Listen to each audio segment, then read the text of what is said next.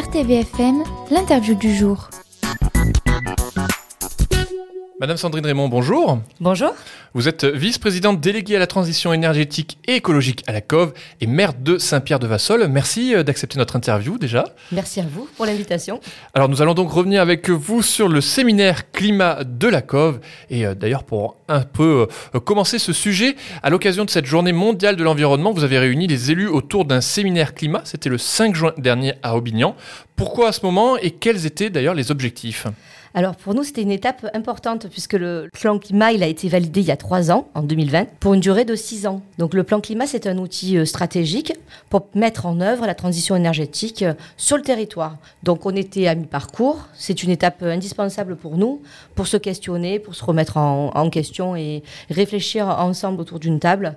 donc voir si nous sommes bien sur la bonne trajectoire, s'il y a des choses à revoir, si la copie est à revoir ou si on, est sur, la bonne, sur le bon chemin. Est-ce que les politiques euh, mises en œuvre pour engager la transition, elles sont suffisantes pour atteindre euh, en fait l'autonomie énergétique en 2045. Et c'est faire aussi un point d'étape sur les indicateurs, euh, pouvoir mesurer, voir si les actions elles sont efficaces et adaptées. Donc les indicateurs sont très importants et c'est d'ailleurs ce que nous a indiqué Monsieur Salomon lors de son intervention. Et aussi également, c'est pour travailler sur le chemin engagé pour amener tout notre territoire dans une transition qui est adaptée et une sobriété euh, heureuse.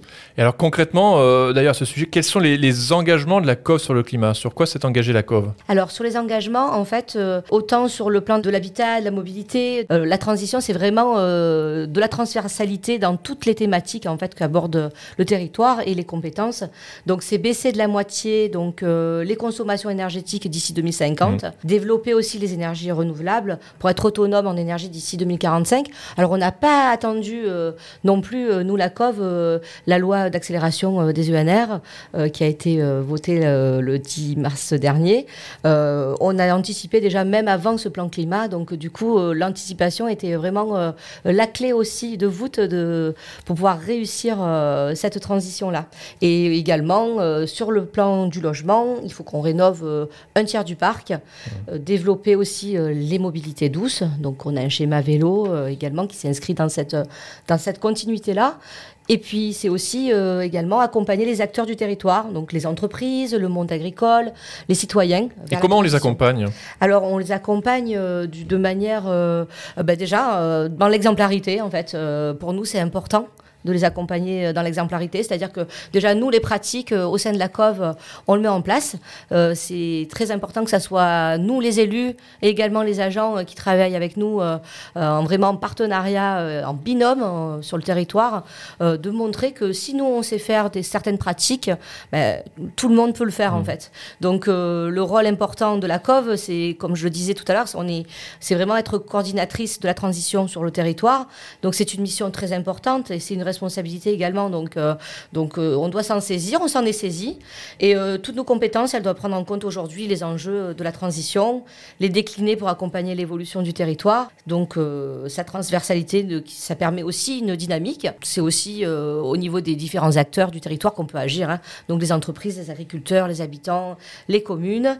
Et sur le fonctionnement, donc, comme je disais, l'exemplarité, je pense que c'est vraiment la source, c'est le levier moteur pour pouvoir entraîner le, mmh. plus de monde possible avec nous. On l'a vu dans le séminaire aussi, l'exemplarité lorsqu'on a préparé ce séminaire-là, c'est toutes les pratiques que font les communes.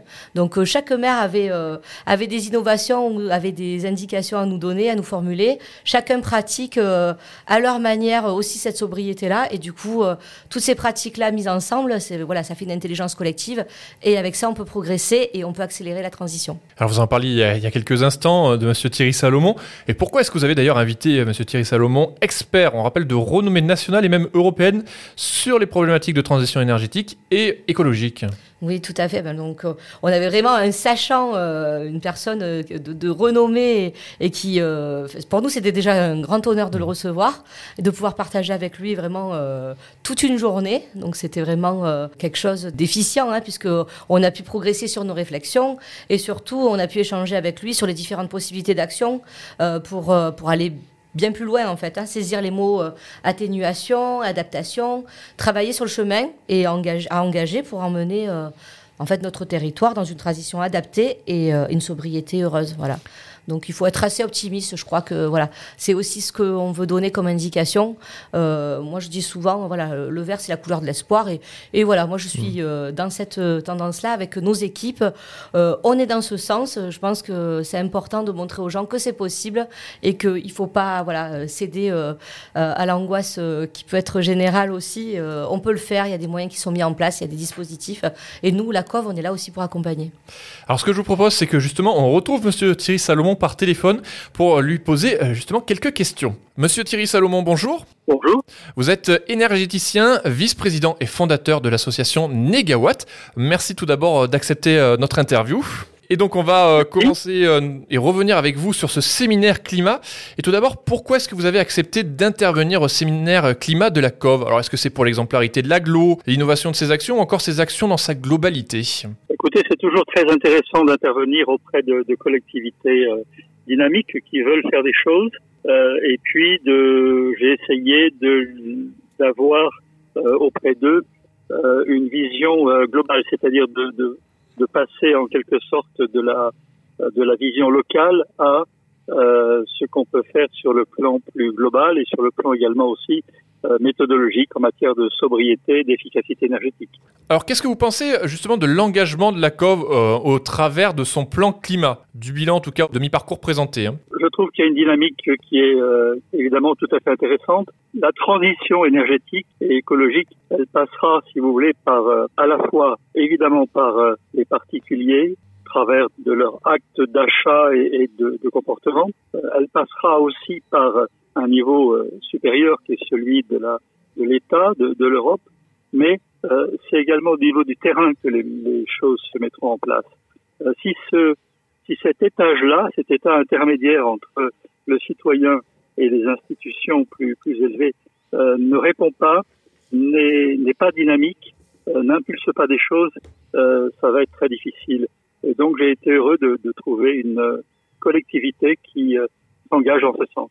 Et selon vous alors, Monsieur Salomon, quelle orientation euh, l'ACOV doit-elle accélérer pour atteindre les objectifs nationaux fixés par l'État à horizon 2030 Est-ce que c'est réduire les gaz à effet de serre de 40% par rapport à 1990 réduire de 20% la consommation énergétique finale par rapport à 2012 ou encore aboutir à 32% d'énergie renouvelable dans la consommation finale? Alors là, on est sur des chiffres, si vous voulez, qui sont des chiffres nationaux. Après, derrière, il faut regarder euh, localement qu'est-ce que ça donne. Ce pas des chiffres qu'on peut facilement appliquer à toutes les collectivités. Il faut tenir compte des gisements, euh, des possibilités euh, de la, du terrain, de la surface, des bâtiments, etc., etc. Ce qui est important, c'est de faire en sorte que c'est ce que j'ai eu l'occasion de dire, euh, que euh, derrière on puisse avoir des, des, indicateurs qui permettent de savoir où on va. Euh, et est-ce qu'on est sur la bonne trajectoire ou pas? Et si on n'est pas sur la bonne trajectoire, à ce moment-là, être en capacité de chiffrer, de, de quantifier ce qu'il faut faire pour pouvoir s'y remettre, sachant que le niveau de la trajectoire, il doit effectivement être compatible avec euh, euh, les, grandes orientations que nous donne, euh, par exemple, l'ensemble du groupement sur le climat, le GIEC, ce que donne également l'État ou l'Europe. Ils sont des objectifs très ambitieux et, malheureusement, les climatologues nous disent chaque année que derrière, il faudra aller un peu plus vite. Comme l'a dit donc Sandrine Raymond, la COV s'est aussi dotée depuis trois ans d'un conseiller en économie d'énergie. Est-ce qu'un tel recrutement est, courant au sein d'une collectivité et, selon vous, pourquoi est-ce que c'est important? Alors, c'est pas très courant, c'est extraordinairement important euh, d'avoir quelqu'un qui ait un regard euh, j'allais dire, euh, très transversale sur l'ensemble des économies d'énergie. On consomme parce qu'on ne sait pas combien on consomme. Et donc, c'est une personne qui doit vraiment faire beaucoup de mesures, beaucoup de, suivi. Euh, c'est un métier absolument passionnant parce que très diversifié sur les problématiques d'eau chaude, de chauffage, d'électricité, etc. En lien avec les élus, donc en lien aussi avec, euh, je dirais, la l'adaptation, la facilité de, faire ou pas. Euh, il y a des éléments énergétiques, financiers, climatiques, etc. C'est des postes remarquables sur lesquels, en plus, on, peut d'année en année euh, euh, suivre une évolution. Ça peut s'apparenter un peu à, je dirais, au médecin qui, va euh, suivre une personne et puis mesurer euh, derrière des, progrès, notamment en matière de, prévention, par exemple. Voilà, donc c'est un poste, si vous voulez, qu'on peut appeler aussi économe de flux. Et je terminerai en disant qu'il faut euh, à mon avis, faire en sorte que ces postes-là s'orientent aussi sur des économes d'eau. Des économes de papier, des économes de, à tout niveau, de ce qu'on appelle les flux de, de, matière et de consommation, l'énergie étant, en étant une, bien entendu. Monsieur Salomon, on arrive presque au terme de cette interview. La dernière question que je vais vous poser, c'est qu'est-ce que vous avez pensé un petit peu de cette journée d'échange avec les élus du, du territoire? Ben Écoutez, elle a été très agréable. J'espère pouvoir avoir euh, communiqué quelques, quelques idées. C'est toujours intéressant d'échanger avec des élus qui euh, sont convaincus de l'urgence d'agir, mais qui sont confrontés à la, également à la réalité, à la réalité de ce qui peut être possible rapidement, de ce qui peut être euh, accepté par nos concitoyens. La transition, c'est aussi de l'acceptation sociale, démocratique, etc.